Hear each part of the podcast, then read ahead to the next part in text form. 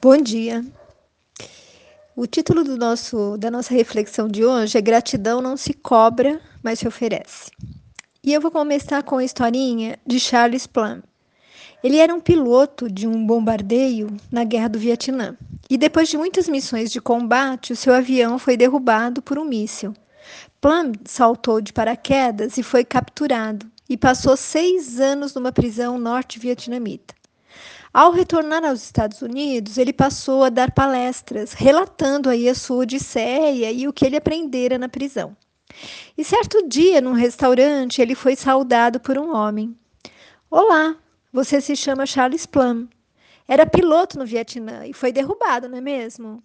E ele pergunta: Sim, como é que você sabe? E o outro responde: Era eu quem dobrava o seu paraquedas. Parece que funcionou bem, não é verdade?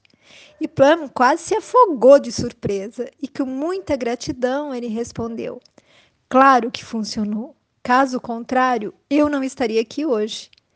E ao ficar sozinho naquela noite, ele não conseguia dormir, pensando e se perguntando: por muitas vezes eu olhei esse homem no porta-aviões e nunca lhe disse bom dia. Eu era um piloto arrogante e ele um simples marinheiro. Pensou também nas horas que o marinheiro passou ali humildemente no barco, no barco, enrolando os fios de seda de vários paraquedas, tendo em suas mãos a vida de alguém que ele não conhecia. E agora, Plum inicia suas palestras perguntando à sua plateia: Quem dobrou teu paraquedas hoje? Pois é, meus amigos, muitas vezes nós não percebemos o quanto nós somos ajudados. Não valorizamos quem faz por nós pequenas coisas, seja o lavar a louça, o cozinhar, o carinho dos nossos pets, a flor apanhada no jardim, o abraço que nos conforta, o oi na hora das saudades, o choro junto na hora do desespero. Muitas vezes nós passamos pela vida achando que só nós nos doamos, nos sacrificamos, deixamos de fazer o que gostaríamos de fazer só em prol do outro. E outras mil coisas, né? Talvez, para sermos mais felizes, nós deveríamos começar a ampliar os nossos horizontes, enxergando além do nosso próprio umbigo, valorizando todos aqueles que trabalham para tornar nossa vida melhor, mais confortável, mais digna. Sejam aqueles da área da saúde, abastecimento, transporte, limpeza, ensino, enfim, Cada um de nós é útil ao outro, sem que percebamos ou que o outro perceba. E como nos mostra a história verídica de Charles Plum, todos precisamos de muitos paraquedas durante o dia, durante a nossa vida toda. Paraquedas oferecidos por Deus, por nossos pais, família, amigos, estranhos, desconhecidos. E eu venho trazer também um outro caso que foi contado por Chico Xavier no programa da Hebe Camargo, quando ela e Nair Belo entrevistam. E de onde eu já extraí dois, dois exemplos contados em áudios anteriores. Quem quiser, eu posso enviar o, li o link, porque eu não serei capaz de contar esse caso de Chico e tantos outros que ele conta com toda a emoção que ele contou. Bom, ele nos diz que ele e alguns amigos todos os sábados levavam assistência às pessoas doentes, necessitadas, e um dia uma senhora lhe pediu que fossem visitar a sua irmã Valéria, que ela havia ficado muda e hemiplégica. E eles então, condoídos, foram. E eles levavam bolo, balas e faziam preces. E aí passaram a visitá-la sempre, isso durante seis anos. Após esse tempo, ela foi acometida de uma gripe muito séria, que evoluiu para pneumonia. E eles chegaram lá e ela estava muito abatida. E Chico conta que em todas as visitas que eles faz, fizeram né, durante aqueles seis anos, ele sempre dizia para ela: Valéria, agora fala Jesus. E ela lutava para falar, porque ela entendia tudo, mas ela não conseguia falar. E Chico dizia: Fala, Jesus, fala, Jesus, Valéria. E no sábado da pneumonia, após a prece, Chico repetiu: Valéria, fala, Jesus, fala, Deus. E ela tentava, tentava e nada. E Chico diz assim: Valéria, Jesus andou pelo mundo, ele curou quanta gente! Tantos iam buscá-lo nas estradas, pediam a ele a graça da melhora, da cura, e eram curados. Lembra de Jesus andando e você caminhando e chegando aos pés dele e dizendo: Jesus, fala, Jesus. E então, depois de muito esforço, ela fala: Zezuso, Zezuso. A alegria tomou conta de todos, pois após seis anos, finalmente Valéria falar o nome de Jesus. E Chico diz, confiante e feliz: agora ela vai melhorar, porque ela está falando o nome de Jesus. Mas no dia seguinte, eles recebem a notícia pela manhã de que Valéria havia falecido.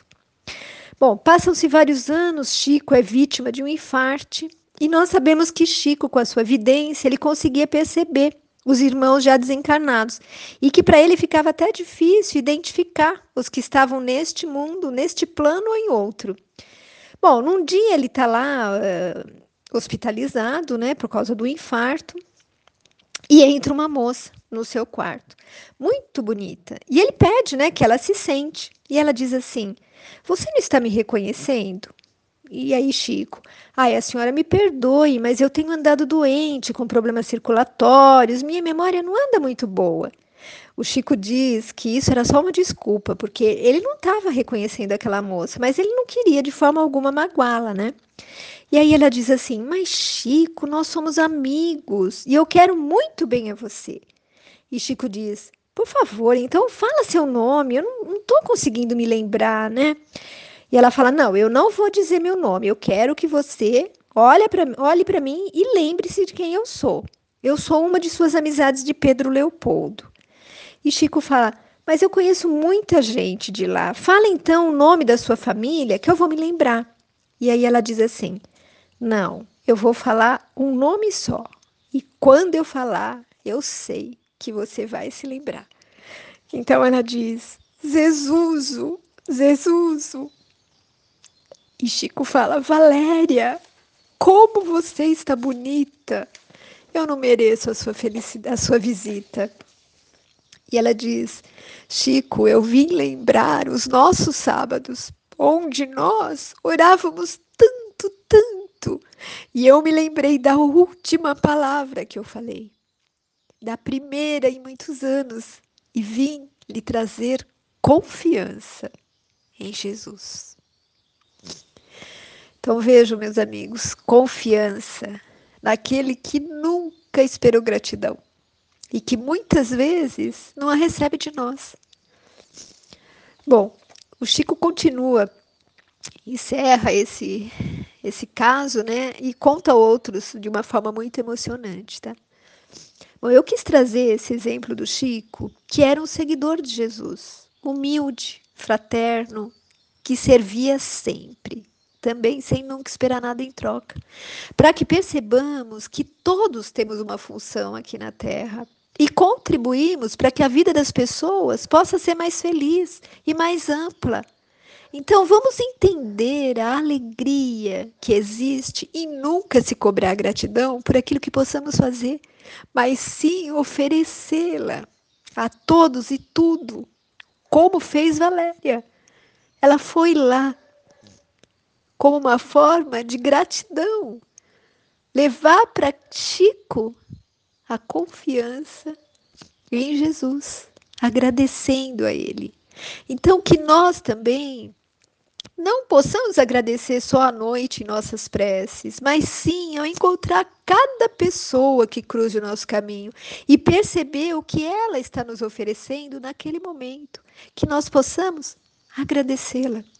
Ao perceber cada coisinha que Deus colocou no mundo para nossa alegria, que nós possamos agradecer. Enfim, nós precisamos entender que todo e qualquer ser vivente é receptivo à gratidão. Há experimentos científicos com plantas que ficam mais bonitas e fortes quando as pessoas conversam com elas e lhes oferecem carinho e agradecimento. Imagine então o que esse sentimento pode fazer com cada um de nós.